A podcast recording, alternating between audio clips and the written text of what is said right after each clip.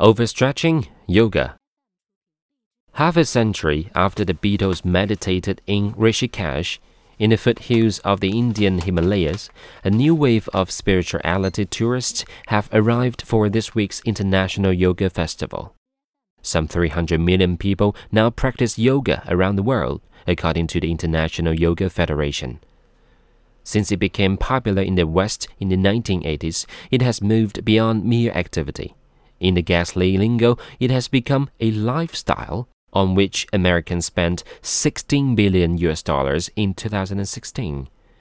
The yoga mat market is growing by 7% a year while novelty yoga proliferates. Hot yoga, beer yoga, naked yoga, goat yoga.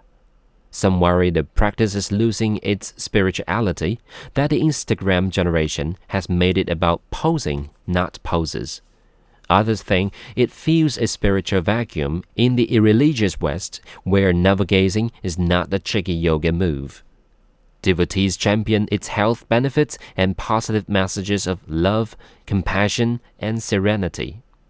A noble position to take.